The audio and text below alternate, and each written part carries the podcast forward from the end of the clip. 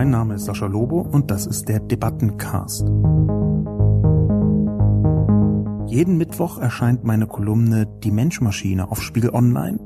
Die Redaktion sucht mir dann eine Handvoll Kommentare, vor allem aus dem Spiegel Online Forum raus, und hier im Debattencast reagiere ich darauf. Kommentare werden nicht als integraler Bestandteil des Produkts wahrgenommen. Das lässt auch Rückschlüsse auf die Seriosität in der Rolle als Vermittler von Medien zu. Ich stelle fest, dass eine Menge Medien die Leserkommentare auf Facebook outsourcen. Facebook ist alles andere als frei. Da ich nur noch ganz selten Kommentare unter Artikeln lese, werde ich nichts vermissen. Spätestens der dritte Kommentar ist nicht diskussionswürdig und da bereue ich auch schon überhaupt an das Ende der Seite gescrollt zu haben. Guten Tag und herzlich willkommen zu einer weiteren Ausgabe des Debatten- und Reflexionscastes. Heute gewissermaßen zu einem Metathema, nämlich Kommentarfunktion auf Medienseiten Huchagathe, die Leser schreiben. Zunächst wie immer die Zusammenfassung. Kommentarfunktion auf Medienseiten. Hochagathe, die Leser schreiben. Die Deutsche Welle schaltet ihre Kommentarfunktion ab. Der Grund? Wiederkehrende Beschimpfungen, Beleidigungen und rassistische Äußerungen. Das öffentlich-rechtliche Medium steht nach eigener Aussage für offenen kritischen Austausch. Wie dieser ohne die Möglichkeit zum offenen kritischen Austausch mit dem Publikum aussieht, bleibt das Geheimnis der Deutschen Welle. Das aktuelle Ergebnis? Inszenierte Hilflosigkeit. Inszenierte Hilflosigkeit bedeutet, sich in der durch mangelnde Beschäftigung oder Sachkenntnis entstandenen Ohnmacht zu suhlen und den Weg des geringsten Widerstands zu gehen. Bei der Deutschen Welle werden Kommentare, der Rückkanal des Internets, als verzichtbares Beiwerk begriffen. Dabei sind Kommentarspalten Soziotope, die auch umkippen können. Jeder menschenverachtende Kommentar wirkt als doppeltes Signal. Die guten Leute fühlen sich abgestoßen, die Schlimmen willkommen. Gegenmaßnahmen aber erfordern die Verbindung aus Sachkenntnis, Arbeit und der richtigen Technologie. Nur ein Beispiel. Bei schwierigen Themen könnte man nur Nutzer mit mehr als 100 genehmigten Kommentaren diskutieren lassen. So machen es ein paar amerikanische Tech-Blogs. In Deutschland werden entsprechende Lösungsansätze nur selten genutzt. Man muss das nur wollen und eben bezahlen wollen. Eine Prioritätenfrage. Und nirgendwo sind Kommentare so wichtig wie bei Nachrichtenmedien. Kommentare können die eigene publizistische Perspektive enorm erweitern. Sie können als Frühwarnsystem begriffen werden. Vor allem aber dienen sie der Identifikation mit einer Seite, denn Kommentare sind die Community. Und genau diese Identifikation wird zum wichtigsten Gut für privat finanzierte Medien. Denn früher oder später führt kein Weg an digitalen Abonnements vorbei. Und wer sollte die abschließen, wenn nicht die Kommentatoren? Bevor ich mich in die Kommentare hineinstürze, die bei diesem Metathema äh, besonders interessant sind, möchte ich einen kleinen Schlenker machen in eine besondere Richtung, denn mein Artikel, meine Kolumne ist auf Twitter von einigen Leuten erstaunt bis sogar empört kommentiert worden aus einem besonderen Grund, weil ich diejenigen Twitterer gesperrt habe, blockiert habe, um präzise zu sein. Man kann Menschen auf Twitter blockieren, die können dann nicht mehr mit einem interagieren. Das haben zum Beispiel Philipp Meyer, twittert unter dem Namen Metamythos getan oder Paul Wernicker, twittert unter dem Namen Paul Wernicker. Beide habe ich blockiert und beide haben sich angesichts der Kolumne darüber beschwert. Herr Meyer mit den Worten aber Sascha Lobo sperrt alle aus, die ihn kritisieren, schreibe aus Erfahrung. Hier wäre ich jedoch ganz seiner Meinung. Kommentarfunktion auf Medienseiten. Huch Agathe, die Leser schreiben. Paul Wernicker hat äh, im gleichen Atemzug äh, zur Kolumne gesagt. Glauben Sie mir, ich bin niemand, der grob jemanden beleidigt. Sascha Lobo kann keinerlei Kritik ertragen und tut das Gegenteil von dem, was er redet. Wasser predigen und Wein saufen. Hier möchte ich versuchen zu erklären, was für ein Missverständnis dahinter steht. Denn wenn ich davon schreibe, dass die Kommentarspalten, dass die Kommentarseiten bei Medien, speziell bei großen Medien, sehr relevant sind, zum Beispiel aus purem Gold sein können, dann hat das genau gar nichts damit zu tun, dass man in sozialen Medien nicht andere Leute blocken kann. Das sind vollkommen unterschiedliche Dimensionen. Ich bin ich weiß, das ist manchmal schwer zu erkennen, aber ich bin keine Medienseite. Ich bin eine Person auf Twitter und ich glaube, dass Blocken ein Menschenrecht ist. Ich habe eine sehr umfassende Blockpolitik. Ich blocke, ehrlich gesagt, alles. Ich blocke fast alles. Wenn Leute mir dumm kommen, blocke ich sie. Wenn Leute irgendwie den Eindruck, den oberflächlichen Eindruck machen, sie würden irgendwann nerven können, blocke ich sie sofort. Ich habe seit vielen Jahren viele tausend Menschen einzeln von Hand geblockt. Denn Blocken ist nicht zensieren. Blocken ist das, was der Internetforscher Michael Seemann Filtersouveränität nennt. Das bedeutet, man kann selbst über sein digitales Umfeld bestimmen. Es ist absolut essentiell aus meiner Perspektive, in den sozialen Medien blocken zu können, also bestimmte Stimmen, die man nicht hören möchte, auszublenden. Es gibt Menschen, die verwechseln das mit einer Blase, einer Filterblase. Das ist aber eben nicht das gleiche. Filtersouveränität ist das Ausblenden bestimmter Stimmen und eine Filterblase ist das ausschließliche Wahrnehmen eines bestimmten Kreises. Und das sind natürlich deutliche Unterschiede, außer für diejenigen, die das gar nicht anders sehen möchten und die glauben, dass ihre eigene Stimme nun wirklich das Einzige wäre, was man der Welt entgegensetzen kann, die ansonsten völlig gleichförmig, gleichgeschaltet gar agiert und kommuniziert. Blocken ist aus meiner Sicht essentiell für jede Form von sozialen Medien, und zwar erst recht auf Twitter, wo man ja einzelne Menschen ansprechen kann. Da ich nun also sehr deutlich gemacht habe, dass ich alle möglichen Leute sofort blocke, aus dem simplen Grund, weil Twitter für mich wichtig ist und ich möchte auf Twitter ein einigermaßen angenehmes Erlebnis, Social Media Erlebnis haben. Aus diesem Grund blocke ich mir mein Twitter zusammen. Und da habe ich jetzt mal geschaut, wie es bei diesen beiden Menschen Philipp Meyer und Paul Wernicker, die sich explizit darüber beschwert haben, war, warum ich sie geblockt habe. Ich weiß das natürlich nicht mehr bei allen Leuten, warum ich sie geblockt habe. Bei vielen kann ich's noch, kann ich mich daran erinnern, aber bei denen war das ganz interessant, konnte ich nachvollziehen und ich sage das vor allem deswegen, weil das in der Begründung dann wieder hineingreift in das eigentliche Thema, nämlich die Kommentare und der Wert der Kommentare. Denn es ist ja nicht so, dass bei Kommentaren alles großartig ist und erst recht nicht in sozialen Medien, ganz im Gegenteil. Und trotzdem brauchen wir sie. Bei Philipp Meyer war es so, dass er mich als linientreuer Mediensoldat bezeichnet hat. Das war aus meiner Sicht vollkommen ausreichend, um zu sehen, okay, ich möchte jemanden, der so argumentiert, nicht in meiner Timeline haben. Wenn er mich anspricht, das ist die Hauptfunktion für mich vom Blocken. Wenn die Leute mich, meinen Namen dann erwähnen, werden sie einfach ausgeblendet. Dann finde ich sie nicht mehr, dann brauche ich sie mir nicht mehr anzuschauen. Das ist also eine vergleichsweise niedrigschwellige Blocksituation. Eine höherschwellige Blocksituation kam von der Person Paul Wernicker. Das ist alles öffentlich zugänglich, deswegen konnte ich das A recherchieren und äh, möchte es B in meinen öffentlichen Podcast hineinbringen. Paul Wernicker ähm, habe ich geblockt, weil er etwas dagegen hatte, dass ich der AfD Antisemitismus vorwerfe. Das fand ich vorsichtig gesagt problematisch. Und bei solchen problematischen Punkten, gerade bei möglichem Antisemitismus übrigens, völlig egal, ob von rechts oder von links, blocke ich wahnsinnig schnell. Also, dann sitzt mein Blockfinger sogar noch lockerer als sonst.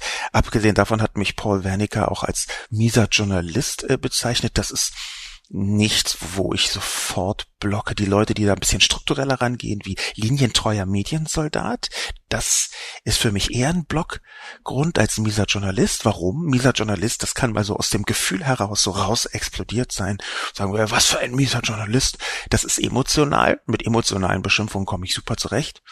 Aber so ein Drängen in genehme Richtungen wie linientreuer Mediensoldat, äh, anlässlich der Tatsache, dass ich Ulf Poschert verteidigt hatte im Februar 2018 wegen eines äh, Tweets beziehungsweise versucht hatte zu skizzieren, dass der Shitstorm gegen Ulf Poschert zumindest in dieser Sache nicht unbedingt sinnvoll war.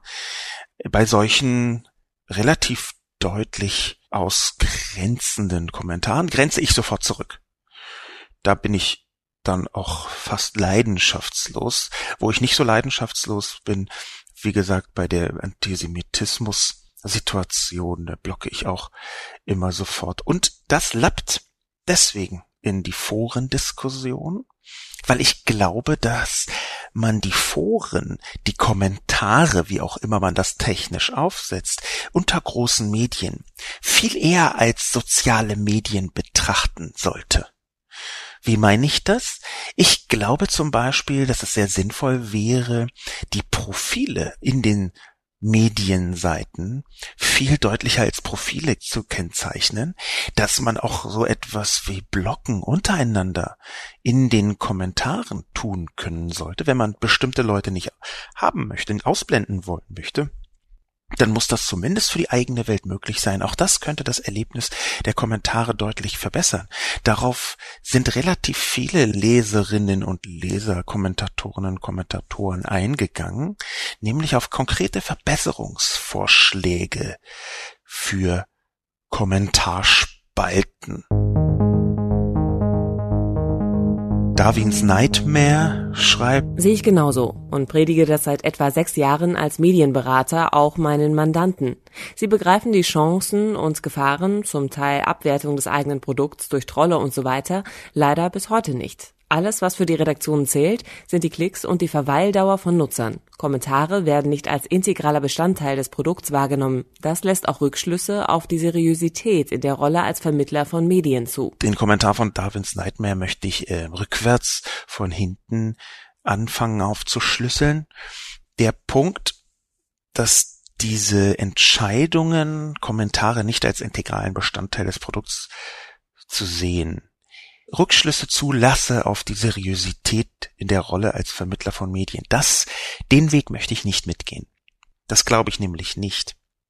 Ich glaube nicht, dass Leute sich entscheiden, die Kommentare zu sperren, weil sie unseriöser in der Rolle von als Vermittler sind. Ich glaube, das hat andere Gründe. Ich glaube eher, das hängt auch, und in die Richtung gab es mehrere Kommentare, damit zusammen, dass die Relevanz der Kommentare nicht wirklich betrachtet wird, dass man einzelne schlimme Kommentare sieht, dass man sieht, was so die Moderation alles nicht durchlässt, das ist meistens gar nicht so wenig an Beschimpfungen, an Extremismen. Und dass dann aus diesen einzelnen Kommentaren geschlossen wird, um Gottes Willen, alle Kommentare sind katastrophal. Und ich muss ein bisschen eine zumindest kleine Lanze auch für die Kollegen brechen. Auch meine Haltung gegenüber Kommentaren war, sagen wir mal, gemischt. Das hat sich wirklich deutlich erst geändert, nachdem ich mich für diesen Podcast intensiv mit den Kommentaren beschäftigt habe. Auf meinem Blog lasse ich schon immer Kommentare zu und da sind durchaus auch harsche Kommentare. Ich lösche dort nicht unbedingt viel, sondern wirklich nur die allerschlimmsten und harschesten Sachen oder eben auch so Trollereien, wo ganz klar ist, hier möchte jemand geradezu gelöscht werden. Aber die Seriosität bei Medien, das ist eher nichts, wo ich mangelnde Kommentare oder den, den fehlenden Wert, den man Kommentaren beimisst, davon betroffen sehen würde. Ansonsten stimmt es leider, was Darwins Nightmare sagt. Es ist so, dass die falschen Maßzahlen in den Online-Medien aus meiner Sicht zumindest betrachtet werden. Klicks und Verweildauer von Nutzern, das ist etwas, wo bis in die journalistischen Köpfe hinein, und ich rede ja mit sehr vielen Journalisten, auch wenn ich mich selbst nicht unbedingt als einer verstehe, wo bis in die journalistischen Köpfe hinein Texte optimiert werden sollen auf eben diese Klicks und die Verweildauer. Und das Problem, was ich damit habe, ist, dass das eigentlich Begrifflichkeiten sind aus der Online-Werbung. Ich habe ja sowohl für die Werbung und speziell Online-Werbung als auch für den Journalismus lange gearbeitet und kenne diese Welten ganz gut, allein dadurch, dass ich mich mit sehr vielen Menschen dazu unterhalte. Und da habe ich über die Jahre beobachtet, wie immer mehr das Mindset von Online-Werbern in die Köpfe von Redakteurinnen und Redakteuren gesickert ist. Was ist ein guter Artikel aus Sicht eines Journalisten? Das ist natürlich nicht immer eindeutig zu sagen. Es ist aber klar, dass diese Bewertung immer stärker die Bewertung von Online-Werbern geworden ist. Noch nicht zu 100 Prozent, natürlich nicht. Aber es gab eine Abfärbung. Wenn ein Journalist die reinen Klicks und die reine Verweildauer als Qualitätsmaßstab begreift, dann hat er zwei Maßstäbe übernommen von der Online-Werbung. Und das halte ich nicht für richtig für mich persönlich und ich messe sehr, sehr viel, was meine Kolumnen angeht. Das Kommentarvolumen zum Beispiel ist wenig überraschend, wenn ich so eine Kolumne schreibe, für mich relativ relevant. Am relevantesten ist für mich, weniger die Zahl der Klicks, auch wenn ich die nicht uninteressant finde. Es ist ja eine, eine gewisse Reichweite. Das kommt zwar von den Online-Werbern, man kann aber, je nachdem, wie man es betrachtet, das durchaus auch für die Messung im journalistischen Kontext sehen, aber das, was für mich am allerwichtigsten ist, wirklich mit Abstand, sind die Zitate. Für mich sind Zitate von Artikeln das, was ich als Währung bezeichnen würde. Zitate sind die Währung im Internet, eigentlich für alle diejenigen, die sich eben abseits der Werbewirkung versuchen wollen, ein Werte, ein messbares Wertemuster herauszubilden. Meiner Ansicht nach ist ein Artikel dann gut, also jetzt aus Messbarkeitssicht gut, was das für den Inhalt bedeutet oder nicht, ist noch eine zweite Frage, Ausrichtung und so weiter und so fort, aber er ist dann gut, wenn er häufig zitiert wird. Das ist ja übrigens interessanterweise in der Wissenschaft vergleichbar, wo die Zahl der Zitate ein sehr relevantes Kriterium für die Wichtigkeit einer Studie, eines Paper ist. Und das sehe ich in diesem Fall ganz ähnlich. Zitate in sozialen Medien, in redaktionellen Medien halte ich für die wichtigste Messbarkeit der Relevanz, was einen Artikel angeht. Die meisten anderen Sachen sind irgendwie schlecht oder recht zum Teil übernommen von Werbewirkungsforschungen. Zum Teil, wie die Klicks, sind sie, das muss ich vielleicht noch mal etwas präzisieren, jetzt nicht ausschließlich aus der Werbung heraus gedacht, aber eben auch mit der Werbung gedacht. Denn ein Klick auf einen Artikel ergibt in den meisten Fällen die Auslieferung von fünf neuen Werbemitteln. Das wird mitgedacht und ich bin mir nicht ganz sicher, ob das sinnvoll ist. Ich bin mir sogar eigentlich sicher, dass die Fokussierung auf Kommentare und Kommentarqualität dazu führen würde, dass man mehr Leute dazu bekommt, ein digitales Abonnement abzuschließen. Ich glaube, dass mittelfristig, was Medien insgesamt angeht, Online-Werbung ein immer kleinerer Bestandteil werden wird des Refinanzierungsmixes, bei manchen sogar gar nicht mehr vorhanden ist. Wir haben gigantische Adblocker-Zahlen, auch deswegen, weil viele Menschen das als Notwehr begreifen, denn die Werbewelt im Online-Bereich ist vollkommen eskaliert in Bereiche, die sogar mir als jemand, der Online-Werbung mal gemacht hat, schon sauer aufstoßen. Und genau deswegen glaube ich, dass wir in Zukunft immer mehr Abonnements brauchen. Und das Abonnement hat eben auch ein emotionales Kriterium aus meiner Sicht. Deswegen ist es, wie Darwins Nightmare sagt, ein so integraler Bestandteil des Produkts, weil es eigentlich eine Art emotionale Bindung zu diesem Medium nicht nur anzeigt, sondern diese Bindung auch verstärkt. Mein Schlusssatz, dass natürlich Kommentatoren die ersten sein werden, die Abonnements abschließen. Den meine ich nicht nur ganz ernst, sondern ich halte ihn für einen Schlüsselsatz bei der Refinanzierung von digitalen Medien. Natürlich sehen das auch Leute ganz anders, wie zum Beispiel Seismologe. Mir wird nichts fehlen. Da ich nur noch ganz selten Kommentare unter Artikeln lese, werde ich nichts vermissen. Spätestens der dritte Kommentar ist nicht diskussionswürdig und da bereue ich auch schon überhaupt an das Ende der Seite gescrollt zu haben. Aus den Kommentaren ergibt sich ein Weltbild, dass die Menschheit zu mindestens zwei Dritteln aus Deppen besteht, die simpelste Zusammenhänge nicht begreifen und diese Unfähigkeit durch das Ausschütten von Gülle kaschieren. Das ist schade, aber wir sind noch nicht weit genug. Da kann ich das Schließen der Kommentarfunktion gut nachvollziehen. Diesen Kommentar, der ist ja vergleichsweise pessimistisch. Interessanterweise enthält er viele Essenzen, viele einzelne konzentrierte Bestandteile, die ich ganz anders sehen würde. die Menschheit zu mindestens zwei Dritteln aus Deppen. Das benutzt Seismologe hier als negatives Argument. Also ich würde so nach Durchsicht des Internet, nach Erkennen der Dinge, wie sie im Moment auf der Welt gerade laufen, mich wahnsinnig freuen, begeistert feiern, wenn ein Drittel der Menschheit keine Deppen wären. Also ich glaube, dass zwei Drittel der Menschheit Deppen, das ist viel positiver wird's doch gar nicht mehr, lieber Seismologe. Also ein, nur ein Drittel, ein Drittel kluge Menschen auf der Welt. Ich würde tagelang feiern. Ich fürchte, diese Relation ist sehr viel bitterer, wenn man das mal so sagen darf. Hängt natürlich ein bisschen von der Definition von Depp ab. Aber da möchte ich jetzt gar nicht tiefer hineinstechen.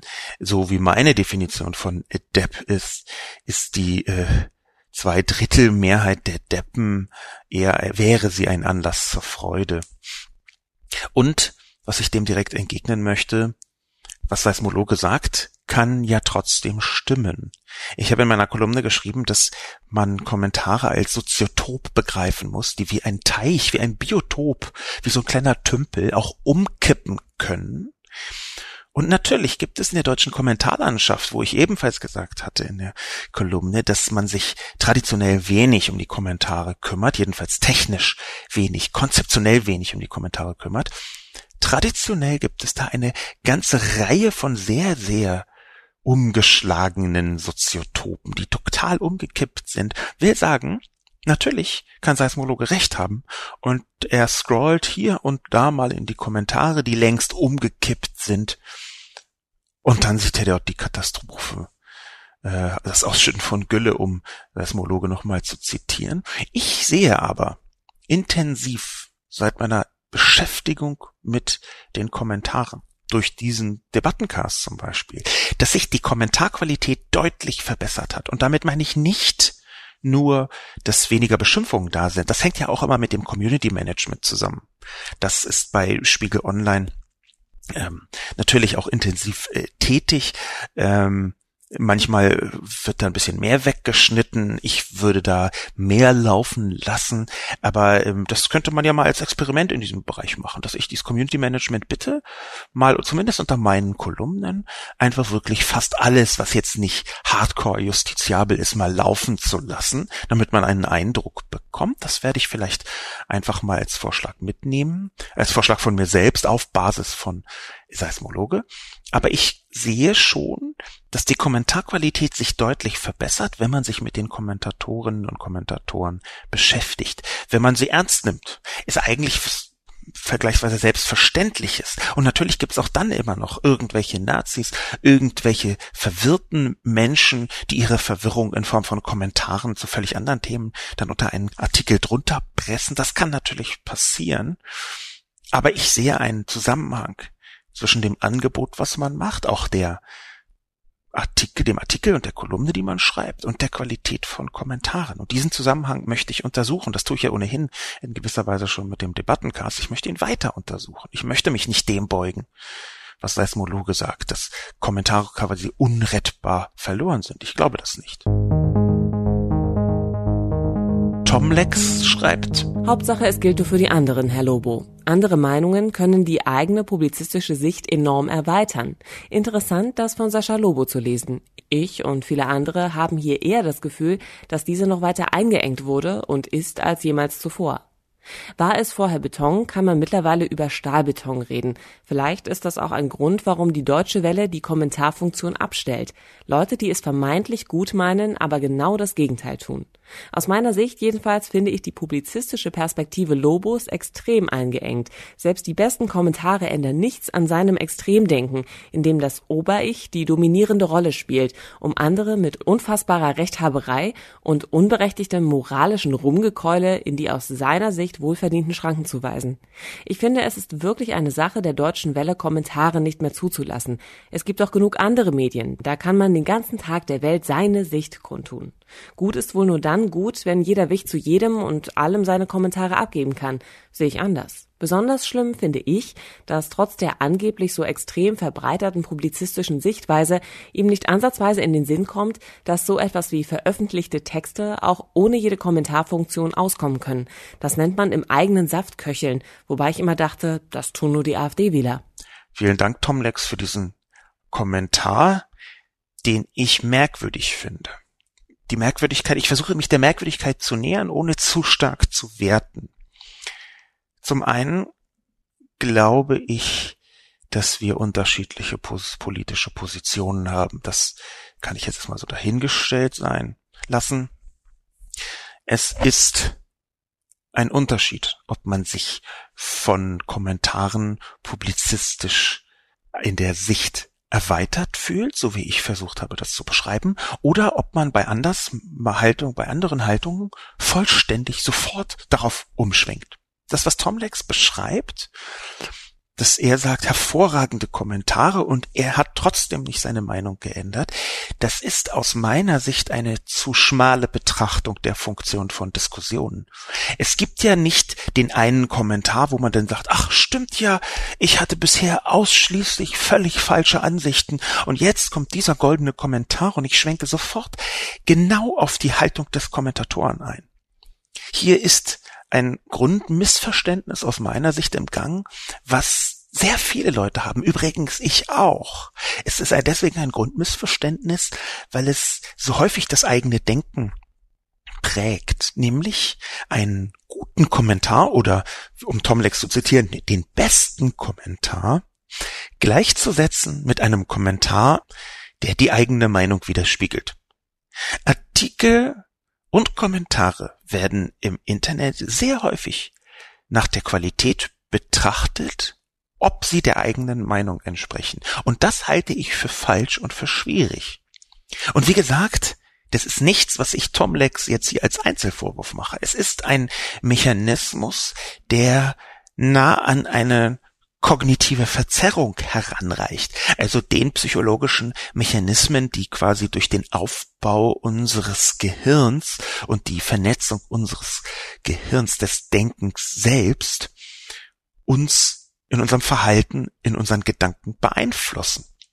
Solche kognitiven Verzerrungen, die habe ich schon ein paar Mal untersucht. Ich habe 2017 einen Film dazu gedreht, wo die eine zentrale Rolle gespielt haben. Der Film heißt Manipuliert für ZDF, ZDF Neo, ist auf YouTube noch zu finden. Ist jetzt nicht der beste Film, den ich jemals gedreht habe, von den zwei Filmen, die ich gedreht habe, aber kann man sich trotzdem zur Not angucken, vielleicht einfach betrunken anschauen, dann geht es vielleicht. Der Punkt, auf den ich hinaus möchte, ist, wenn man wie Tom Lex offenbar die Güte eines Textes oder eines Kommentars nur danach beurteilt, ob er die eigene Meinung hat, dann ist es in der Tat so, dass die Kommentare nicht besonders viel Wert ergeben. Aber meine publizistische Sicht wurde besonders erweitert von Kommentaren auch auf Spiegel Online, die nicht unbedingt meine Haltung hatten. Wo ich versucht habe, darüber nachzudenken, warum sieht die Person das anders? Ich halte den Anlass des Nachdenkens für die eigentlich wertvolle Folge eines Kommentars und nicht das Einschwenken auf die Meinung. Tom Lex hat aus meiner Sicht hier eine falsche Hoffnung, möchte ich beinahe sagen, was Kommentare bewirken. Ein guter Kommentar ist doch nicht derjenige, der einen zum vollständigen Einschwenken auf die andere Meinung bringt, das wäre Bekehrung. Das ist quasi religiös. Ein guter Kommentar ist doch einer, der einem zum Nachdenken bringt und der nicht die Haltung des anderen kopieren lässt, sondern eine neue, ergänzte, erweiterte Haltung hervorbringt. Das wäre für mich ein guter Kommentar. Und das ist hier schon sehr oft passiert, abgesehen davon, dass es ebenso oft passiert ist, dass ich eine Kolumne schreibe über irgendein Phänomen und dann kommen eine Vielzahl von Leuten, die zusammentragen wie eine große Community, die sie ja auf Spiegel Online auch sind, sehr divers, sehr merkwürdig, divers übrigens jetzt nicht in einem menschlich körperlichen Sinn, sondern in einem Haltungssinn diese diverse Community kommt dann zusammen und trägt eine Vielzahl von Fakten hinein. Ich habe zum Beispiel bei einer, meiner Kolumne über das Breitbanddebakel in Deutschland, was schon in den letzten über 30 Jahren, fast 40 Jahre besteht. Da habe ich zum Beispiel ganz viele wertvolle Hinweise auf bestimmte historische Ereignisse bekommen.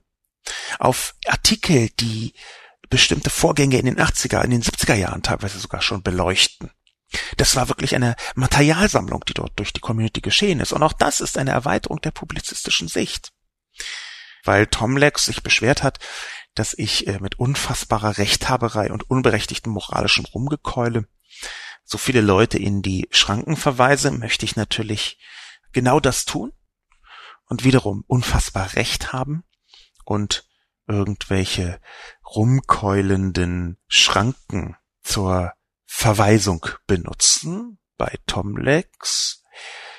Und zwar sehe ich es als sehr unlogisch an, dass Tomlex einerseits mir unbedingt widersprechen möchte und sagt, nein, Kommentare dürfen auch abgeschaltet werden. Und dann sagt, dass diese Haltung, dass man Kommentare zulassen solle, wäre, dass man im eigenen Saft köchelt. Das erscheint mir unlogisch, um es vorsichtig zu sagen. Das im eigenen Saft köcheln würde ich doch eher diagnostizieren, wenn jemand Kommentare ausblendet. Kommentare zuzulassen ist doch gerade fremden Saft zuzulassen, wobei wir jetzt in metaphorische Bereiche hineinkommen, aus denen ich mich schnell wieder herausbewegen möchte. Aber ich hoffe, dass mein moralisches Rumgekeule äh, und die unfassbare Rechthaberei zumindest ansatzweise aufblitzen konnten. Kelcht schreibt, wenn ich in einem kleinen oder mittleren Betrieb bei der Arbeit eine E-Mail schreibe, bekomme ich direktes oder indirektes Feedback, zum Beispiel Artikel fehlen. Dann spricht mich ein Mitarbeiter entweder an oder die Teile werden bestellt und ich sehe, wie dann dieses Produkt verbaut wird. Bei Internetkommentaren sehe ich kein direktes oder indirektes Feedback. Diese können einen vielleicht sogar unruhigeren Schlaf bereiten. Der Kommentar ist verkommen zum wissenschaftlichen Spielball, welcher Artikel denn nun gut ankommt und was in Zukunft geschrieben werden soll. Außerdem frisst das Kommentieren relativ viel Zeit und der Kommentar lässt sich nicht wie eine Printausgabe weglegen, sondern schwirrt einem irgendwie im Kopf herum, weil man selber irgendwie beteiligt ist. Meine Lösung ist ein digitaler Detox hin zu wieder mehr Print. Kelcht hat einen Kommentar geschrieben, dem ich nicht zustimmen äh, möchte in der Substanz, der aber interessante Anregungen enthält und ein Teil eines einer Problematik, vielleicht sogar unbeabsichtigt mit aufzeigt. Kelcht schließt ja mit der Lösung digitaler Detox und mehr Print und ich glaube interessanterweise, dass das auch einer der Gründe ist, warum Kommentare von vielen Journalisten gesehen werden als Beiwerk und nicht als Feedback-Kanal, der ganz unmittelbar die Möglichkeit gibt, das eigene Produkt, den eigenen Artikel in diesem Fall genauer kennenzulernen, von anderen Seiten kennenzulernen, andere Perspektiven wahrzunehmen. Ich glaube nämlich, das hängt damit zusammen, dass sehr viele Menschen, die in den Medien arbeiten, nicht digital sozialisiert wurden, was ihren Beruf angeht. Das ist natürlich auch eine Altersfrage in vielen Fällen. Das ist natürlich auch eine Frage davon, ob man und wie man soziale Medien entdeckt hat und zu welchem Zeitpunkt man das getan hat. Aber ich glaube, dass ein sehr, sehr substanzieller Teil des Journalismus ist, zu begreifen, dass mit diesem Rückkanal, den das Internet anbietet und speziell die sozialen Medien und erst recht Kommentare, dass mit diesem Rückkanal eine neue journalistische Qualität entstanden ist. Eine journalistische Qualität, die zum einen nie wieder weggehen wird, egal was man tut, es sei denn, man vernichtet äh, die gesamte Zivilisation, dann werden natürlich auch Kommentare weitestgehend mit vernichtet. Aber so weit würde ich jetzt erstmal nicht gehen wollen. Und ich glaube, dass man zu einer richtigen journalistischen Ausbildung inzwischen die Einschätzung des Wertes und der Substanz von Kommentaren hinzuziehen müsste. Ich bin nicht informiert, ob das bei gegenwärtigen journalistischen Ausbildungen so geschieht. Ich würde mal unterstellen, dass das auch sehr stark zum einen vom Studiengang abhängt und zum zweiten natürlich vom Umfeld und zum dritten natürlich auch von dem jeweiligen Lehrkörper, aber ich glaube, dass dieser Rückkanal, die unmittelbare Publikumsreaktion etwas ist, wo man als Journalist dran wachsen kann. Natürlich heißt das nicht, dass alle Kommentare gut sind. Bitte nicht verwechseln. Ich glaube nicht, dass es deswegen für Journalisten leistbar ist, einfach zu sagen, ach, dann machen wir wieder mehr Print, da kommen ja nur zwölf Leserbriefe. Ich halte das für ganz grundsätzlich falsch. Da ist etwas Neues entstanden, was zu journalistischer Arbeit aus meiner Sicht sogar verpflichtend dazugehört. Ansonsten beschreibt Kelcht, wie einem Kommentare herumgehen im Kopf und dann man nicht mehr schlafen kann. Ja, ich kenne das Phänomen. Es hört sich vielleicht für manche etwas unbedarft an, was Kelcht schreibt. Das, dem möchte ich mich komplett widersetzen. Denn es ist in der Tat so, dass wenn man Kommentare anfängt ernster zu nehmen, dann kommen da Kommentare, die einen grübeln lassen. Und zwar nicht nur im Guten sondern auch natürlich im Schlechten. Im Schlechten Grübeln ist dann, wenn es sich verselbstständigt und wenn man dann Einschlafstörungen hat oder mitten in der Nacht aufwacht. Natürlich passiert sowas. Und natürlich ist das nicht immer schön. Aber ich glaube, dass man trotzdem einen Umgang damit finden muss und dass man versuchen muss, sich damit anzufreunden, dass die Welt dort draußen schon manchmal ein harscher Ort sein kann. Das hört sich jetzt ein bisschen an wie von jemandem, der der kleine Prinz sehr gerne liest. Etwas zu kitschig. Das möchte ich so gar nicht sagen. Aber natürlich bringen einem Kommentare, auch in sozialen Medien, häufig einen Teil der Gedankenwelt bis auf den eigenen Bildschirm, auf den man gerne verzichtet hätte, machen einem bestimmte Dinge klar, die man eigentlich ausblenden, ignorieren wollte, von deren Existenz man vielleicht gar nichts wissen wollte. Da muss man eine richtige Dosierung finden. Ich äh, versuche seit vielen Jahren die richtige Dosierung zu finden, was ich über soziale Medien bis an mich heranlassen möchte und was nicht. Nach Anschlägen in Mitteleuropa zum Beispiel schalte ich soziale Medien immer sofort aus. Ich habe auch darüber eine Kolumne geschrieben.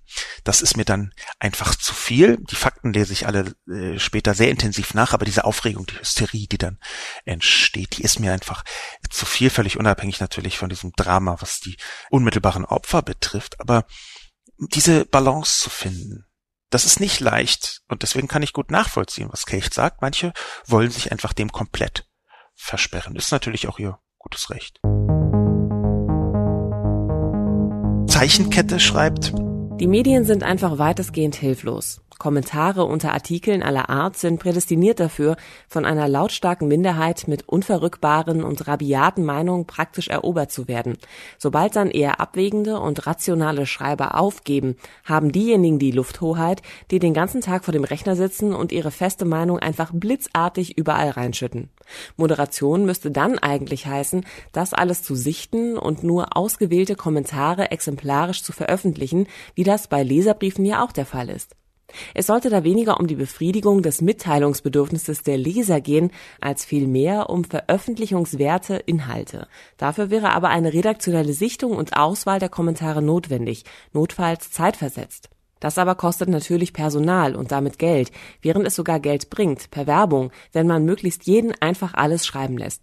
Wenn der Spiegel in der Druckausgabe einfach alles abdrucken würde, was per Post als Leserbrief reinkommt, bis auf ein paar eindeutig rechtswidrige Inhalte dann wäre das dasselbe wie das, was heute überall in den Kommentaren passiert. Ich kann verstehen, wenn man da nicht seine redaktionellen Inhalte einfach als Hinweisschilder für die schlagartige Versammlung eines Mobs missbraucht sehen möchte. Bei vielen Medien hat man das Gefühl, dass dazu 95 Prozent nur noch Wutbürger und AfD-Wähler Kommentare schreiben, während alle anderen, nämlich die Mehrheit der Leser, nur noch die Augen verdrehen und überhaupt nichts schreiben. Der Vergleich mit Reddit hinkt gewaltig, denn dort gibt es Bewertungssysteme und überhaupt ist das eher ein Forensystem und keine Zeitung oder ähnliches. Danke für diesen Kommentarzeichenkette, der eine Vielzahl von sehr wertvollen Anregungen enthält, die ich einzeln aufgreifen möchte. Beginnt wiederum mit dem Schluss.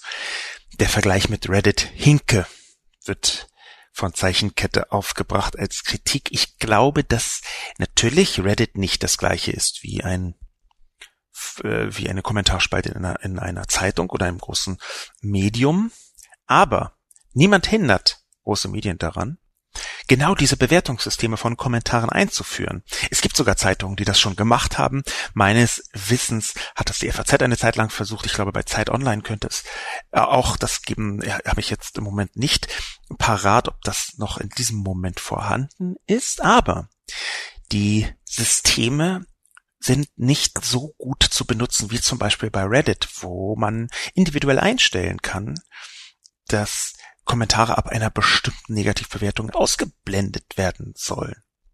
Dass das eher ein Forensystem ist, ist für mich auch überhaupt gar kein Hinderungsgrund, denn dieser Kommentar ist geschrieben auf Spiegel Online unter einem Artikel, wo sich ein Forum befindet. Und natürlich ist die Benennung Forum bei den Kommentaren bei Spiegel Online, wie soll ich sagen, jetzt nicht hochpräzise im technosozialen Wissenschaftssinn gewählt. Das Forensystem bei Spiegel Online heißt zwar Forensystem, man kann es aber auch einfach als Kommentare betrachten. Trotzdem hindert ein niemand daran, bei einem Medium ein richtiges Forensystem darunter zu bauen. Und es hindert eigentlich auch niemanden daran, zu bestimmte Bewertungssysteme einzubauen. Im Gegenteil. Zum einen gibt es das schon, zum zweiten könnte das aber sehr viel verbessert werden. Deswegen habe ich dieses Beispiel gebracht. Die anderen Punkte von Zeichenkette, da möchte ich nochmal etwas meine andere Meinung versuchen zu skizzieren. Zeichenkette argumentiert ja, dass so wahnsinnig viele Kommentare inzwischen so AfD und rechts sind und das ist nicht ganz falsch. Es ist tatsächlich so, dass einige sehr laute Fehlkommentatoren herumschreien. Es ist sogar auch so, dass ähm, in der digitalen Öffentlichkeit Lautstärke und Relevanz verwechselt werden. Das passiert leider sehr oft, auch von Journalisten, gerade eben auch vom Publikum. Diese Verwechslung gibt es. Ich habe sogar mal überlegt, ob ich darüber eine Kolumne schreibe, die Verwechslung von Lautstärke und Relevanz im Internet und wie schlimm das wirken kann. Aber zum einen möchte ich hier an das Bild des Soziotrops erinnern. Es kann tatsächlich sein, dass einzelne Tümpel bereits umgekippt sind und dann sind da nur noch giftige Algen drin. Will sagen giftige Kommentare.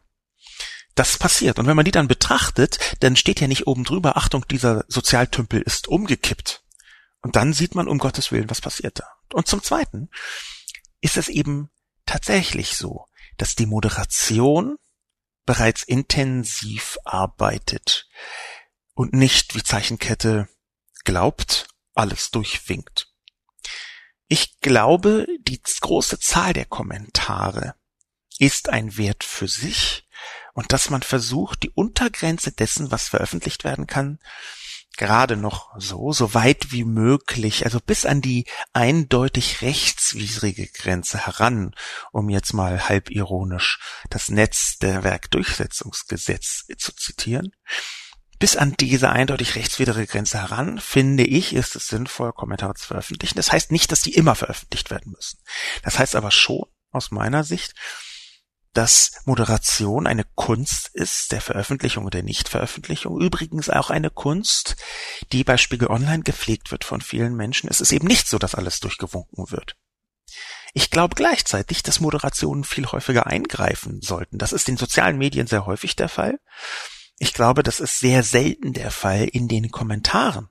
Das sagt ja schon einiges. Das sagt ja auch etwas über die Wertschätzung. Es gibt in deutschen Medienhäusern, das da würde ich jede Wette machen, mehr Menschen, die sich um die sozialen Medien kümmern und die Kommentare, die dort kommen, als Menschen, die sich um die eigenen Kommentare kümmern. Und diese in den sozialen Medien, die interagieren auch sehr intensiv. Zum Beispiel bei manchen Medien. Dagegen wird bei den eigenen Kommentaren sehr selten, ich habe das fast noch nie gesehen, dass ein Autor mitkommentiert, dass ein Moderator selbst sagt, irgendwas anderes außer eine vorgestanzte Zeichenkette, bitte mäßigen Sie sich, wir müssen Ihren Kommentar sonst löschen, sondern an der Diskussion aktiv teilnimmt. Das könnte ja auch eine Methode sein, um die Kommentare zu verbessern, aber auch das passiert sehr wenig. Mortus Anteportas schreibt Altes Design ohne schöpferische Verantwortung. Danke für eine weitere interessante Kolumne, Herr Lobo. Ich bin auf Ihren Podcast gespannt. Mir fehlt hier eine Perspektive, die meiner Einsicht nach bedauerlicherweise immer mehr den gesellschaftlichen und politischen Diskurs in Deutschland formt. Die Generationenperspektive. Die Nachrichten, Schulstunden, Beiträge im Internet werden vermutlich zu einem großen Teil von Menschen erstellt, die mit dem Internet und der neuen digitalen Welt mit aufgewachsen sind oder in diese hineingeboren wurden. Nur leider sind im Kontext von Medien, Schule und Politik diese Menschen häufiger noch die Indianer, nicht die Häuptlinge. Da wird diese grundsätzliche Nützlichkeit von Digitalem und dem Internet anerkannt und auf politischer Ebene gefordert und gefördert. Leider fehlt diesen Häuptlingen leider zu oft das intuitive, benutzergetriebene Verständnis für das Digitale oder das Internet. Daraus entstehen schlecht designte Umsetzungen, wie von ihnen ausgeführt. Grauenhafte Kommentarbereiche, Handyverbote, schlecht gemachte Gesetze. Leider werden die Menschen mit echter Benutzererfahrung nur von den Häuptlingen in Politik, Chefetagen der Medienbranche, Schulämtern und so weiter nur gehört. Es wird ihnen aber nicht zugehört. Hauptsache Internet, Hauptsache digital. Die Designfehler dieser Entscheidungen werden dann aber von alten Menschen in Entscheidungspositionen auf die Nutzer abgewälzt. Ist das Ageism? Vielleicht. Ist das ein schlechtes, paternalistisches Design ohne schöpferische Verantwortung? Definitiv. Danke für diesen sehr interessanten Kommentar, Mortus Anteportas. Das ist in der Tat ein Punkt, den ich überlegt habe, mit hineinzubringen, die Generationenperspektive, denn Mortus Anteportas spricht etwas sehr Richtiges und sehr Wahres an. Es ist noch immer so, dass die allermeisten Entscheider in den Medien diejenigen auch, die die Budgets freigeben, was existenziell wichtig ist für das Vorhandensein von den entsprechenden Technologien, dass eben diese Entscheider nicht sozialisiert worden sind mit dem Internet. Dass sie also in vielen Fällen, und das habe ich in einer Vielzahl von Gesprächen selbst betrachten und hören dürfen, dass sie in vielen Fällen dem Internet insgesamt einen anderen Wert beimessen, gerade was die Funktion als Rückkanal angeht. Da wird das Internet betrachtet als ein weiterer Sendekanal. Das ist etwas, was ich bis vor vier oder fünf Jahren ganz ernsthaft, ganz oft gehört habe. Ja, wir haben 17 verschiedene Sendekanäle, zum Beispiel äh, Print und noch eine andere Printzeitschrift und im Fernsehen und im Radio und eben auch Internet und nichts. Da wird also das als Sendekanal missverstanden. Und aus diesem grundsätzlichen Missverständnis ist in der Tat, genau wie Mortus Anteportas sagt, eine Ableitung gemacht worden, was Budgets angeht, was Entscheidungen, was strategische Entscheidungen angeht. Es ist absolut richtig, das auch mit direkt mit der Oberfläche zu verbinden. Es ist ebenso richtig, wie, wie das Mortus Anteportas tut mit dem John Gruber Zitat, Design is not how it looks, but how it works. John Gruber ist ein Apple-Blogger, der ein sehr bekanntes Blog führt äh, rund um Apple im weiteren Sinn kann man sagen, eine Vielzahl von Fans hat und inzwischen vom Bloggen lebt, schon seit über zehn Jahren. Und genau um diesen Punkt geht es, denn diese Form von Verständnis für die Funktionsweise des Digitalen ist etwas aus meiner Sicht, das zwar man später lernen kann, ich glaube nicht an diese Unterteilung zwischen Digital Natives und Digital Immigrants, aber es ist etwas, wo man ein Gespür entwickeln muss. Ein Gespür für das digitale Publikum. Das ist aus meiner Sicht essentiell heute, um Medien zu machen und den Wert der Kommentare schätzen zu lernen. Aber genau dieses Gespür, das haben halt nicht besonders viele Menschen in den entsprechenden Entscheiderbereichen, die Budgets freigeben die dann irgendwelche Sätze sagen wie, also 50.000 Euro für Kommentarfunktion, das halte ich für viel zu viel, das muss man doch billiger bekommen. Und natürlich ist diese Zumessung von Geld, diese Budgetierung etwas, was eine Relevanz ausdrückt. Und dass diese Relevanz irgendwann zurückgespiegelt wird, dass Kommentatoren merken, wir sind hier in einer dysfunktionalen Mistsituation gefangen, wo die Technologie nicht wirklich ein Willkommen heißt. Dass die Kommentatoren das irgendwann merken. Das ist auch klar. Natürlich könnte man ein Kommentarparadies bauen unter deutschen Medienseiten. Das ginge. Viele schöne Funktionen, die man eigentlich zum Beispiel in sozialen Medien schon immer gerne hat. Einfach nur ein Like-Button für Kommentare. Dass man direkt reagieren kann auf Kommentare das sind so Vorschläge, die werden so simpel, die werden so billig, aber sie werden kaum gemacht. Es gibt sie in Deutschland in manchen Plattformen, aber sie werden selten so gut, so einfach und so gut erkennbar designt, wie zum Beispiel das in sozialen Medien wie bei Facebook der Fall ist.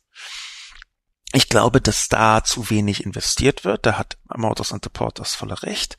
Da sind falsche strategische Entscheidungen im Gang. Und das geschieht Genau aus diesem Grund, wie Modus Anteporta auch sagt, weil zu viele Entscheider kein Gespür haben für die Digitalität des Publikums, für das digitale Publikum selbst. Die Order schreibt, die neuen Medien stoßen auch die Halbgötter und ihre angemaßte Alleinvertretung für Kommentare vom Thron.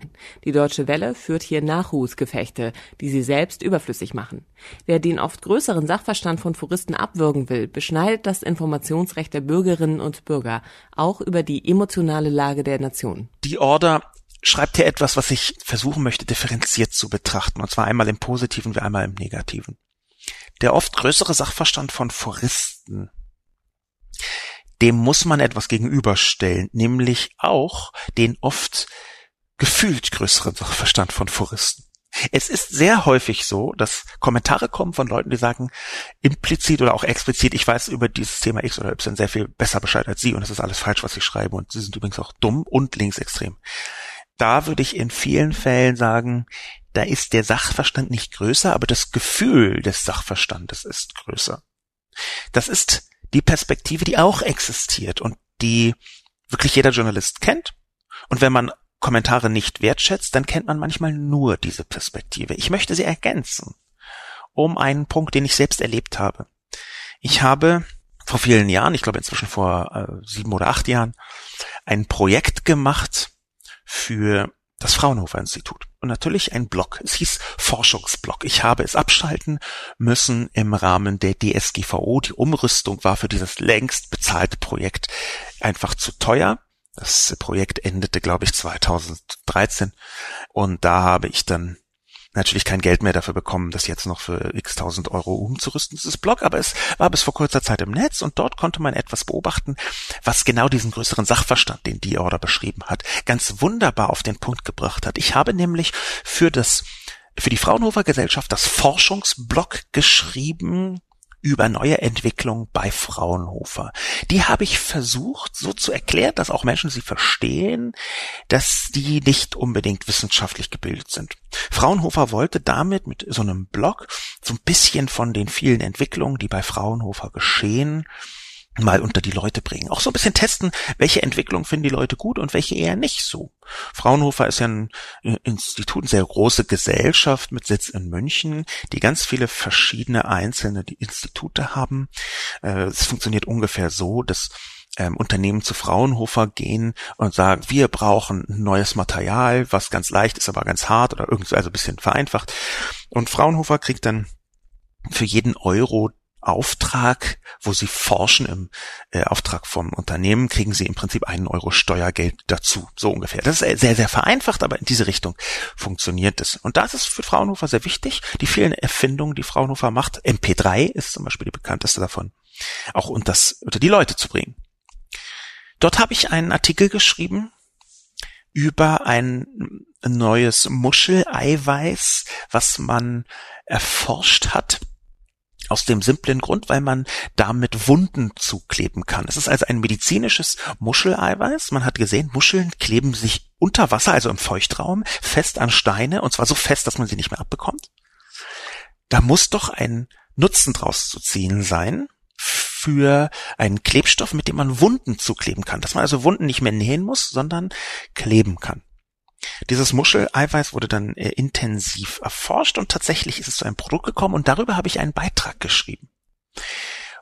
Und dieser Beitrag wurde kommentiert von einem Mann, der als allerersten Kommentar reinschrieb, ja, ist ganz interessant, haben Sie auch weitgehend richtig verstanden und an dieser und jener Stelle hätte ich das jetzt ein bisschen anders ausgedrückt, aber schön, dass dieses Thema hier aufpoppt. Und dann fragte ich diesen Mann zurück, der so kommentiert unter meinen Artikel, ja, aha, interessant, und wer sind Sie jetzt genau? Und die Antwort war erstaunlich. Er hat nämlich gesagt, ja, ich bin die Person, die vor zwölf Jahren das Patent für genau diese Technologie angemeldet hat. Ich habe dann nachgegoogelt und das stimmte. Es war der Mann, der das Patent angemeldet hatte, über das ich schrieb. Das war also die Person, die den maximal größten Sachverstand zu diesem Thema überhaupt hätte haben können und diese Person kommentierte dann unter meinem Artikel. Das war für mich eine Art Einzelerweckungserlebnis, ein einzelner Kommentar, wo ich begriffen habe, Moment, man muss immer so schreiben, als gäbe es dort draußen irgendjemanden, der einfach noch viel besser Bescheid weiß als man selbst. Denn es gibt immer irgendjemanden, der noch viel besser Bescheid weiß als man selbst in diesen Dingen. Und das ändert das Schreiben. Ich glaube, das verändert tatsächlich das Schreiben. Ich glaube, es verändert sogar die Welthaltung, wenn man immer wieder bei jeder Äußerung, die man tut, zumindest im Internet, im digitalen, sich vergegenwärtigt, dort draußen ist jemand, der hat eine High-End-Expertise über diesen Bereich, wo ich vielleicht auch gut Bescheid weiß, aber er oder sie ist viel klüger. Als letzten Kommentar möchte ich etwas mit hineinnehmen, was ich eigentlich geplant hatte, in meine Kolumne hineinzuschreiben. Das ist dann aber irgendwie wieder rausgeflogen. Vielleicht waren die Sätze zu verbogen oder ich hatte, musste irgendwas streichen, weil es zu lang war. Ich bin deswegen umso dankbarer, dass JR.com etwas kommentiert hat, was ganz essentiell ist für die Kommentare auf allen Medienseiten. Facebook-Heuchelei. Ich stelle fest, dass eine Menge Medien, auch die scheinheilige Süddeutsche, die Leserkommentare auf Facebook outsourcen. Wer aber, wenn dann der Privatier Zuckerman andere Standards als die Süddeutsche ansetzt. Dann ist die Aufregung groß. Übrigens ist für viele, sicher nicht alle auf Facebook, wie ich finde, soziale Kontrolle größer. Ich darf dort nicht allzu sehr aus dem Freundeskreis rausfallen. Man traut sich also weniger eigenständig zu denken in diesen Foren. Ich will ja nicht der Cousine, die Merkel-Freundin ist, zum x Mal zumuten, einen Corbin oder aufstehen freundlichen Kommentar von mir zu lesen. Und ich kann meine Freunde ja nicht zwingen, mich zu deabonnieren. Es gibt auf Facebook nur totale Öffentlichkeit, wenn ich woanders poste. Nicht so wie im wirklichen Leben. Da kann ich beim Bäcker oder im SPD-Ortsverein durchaus öffentlich und verborgen äußern, ohne dass das gleich die ganze Mischpoke oder alle entfernten in Anführungszeichen Freunde mitbekommen. Facebook ist alles andere als frei. Danke, äh, JR.com, für diesen wichtigen Hinweis.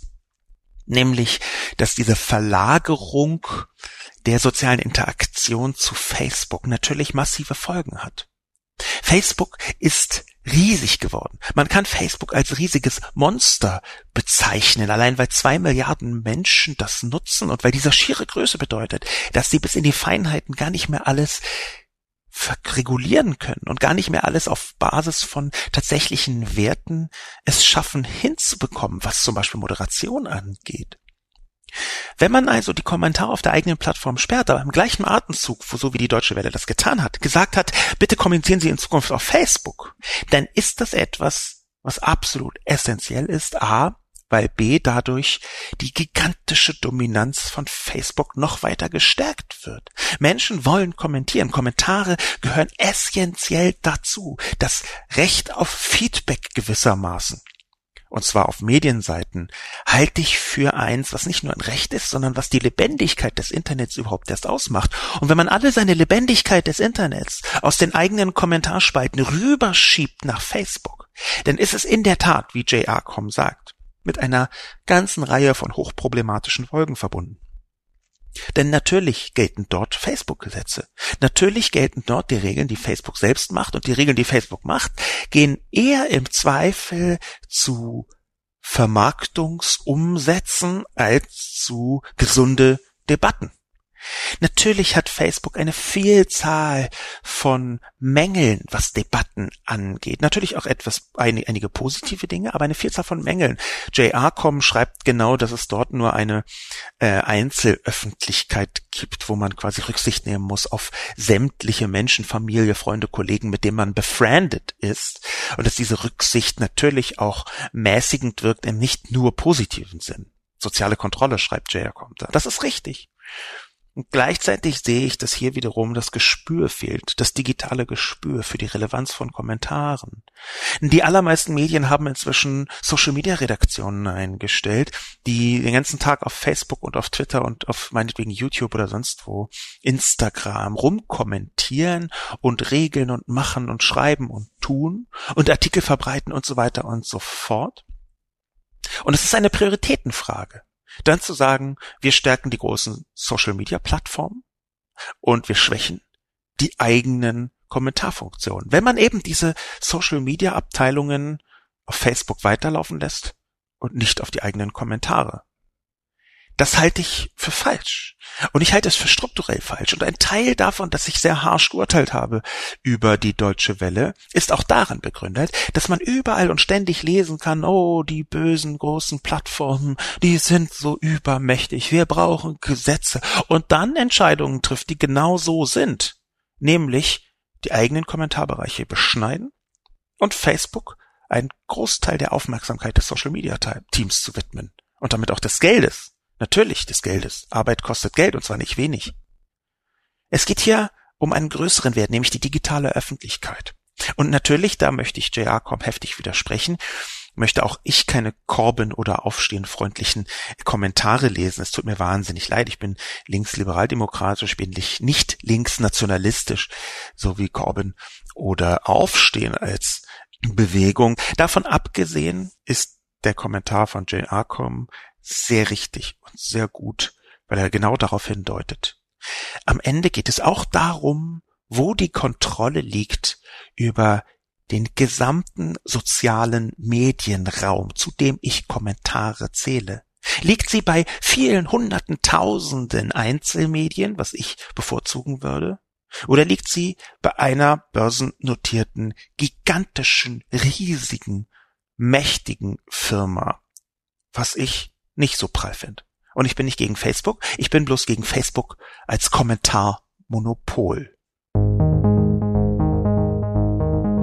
Mein Name ist Sascha Lobo und mit diesem Schlussakkord bedanke ich mich fürs Zuhören und wünsche einen famosen weiteren Tag.